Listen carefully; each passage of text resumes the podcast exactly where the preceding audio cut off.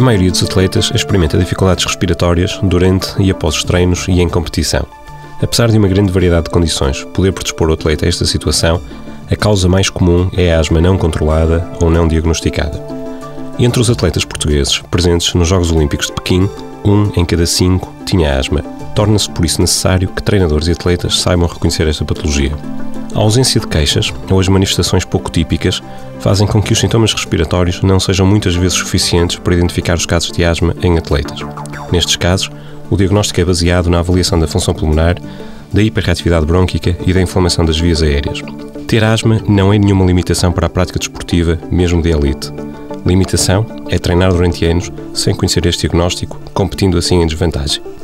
Se faz desporto, acrescenta a avaliação da sua inspiração ao ideal olímpico.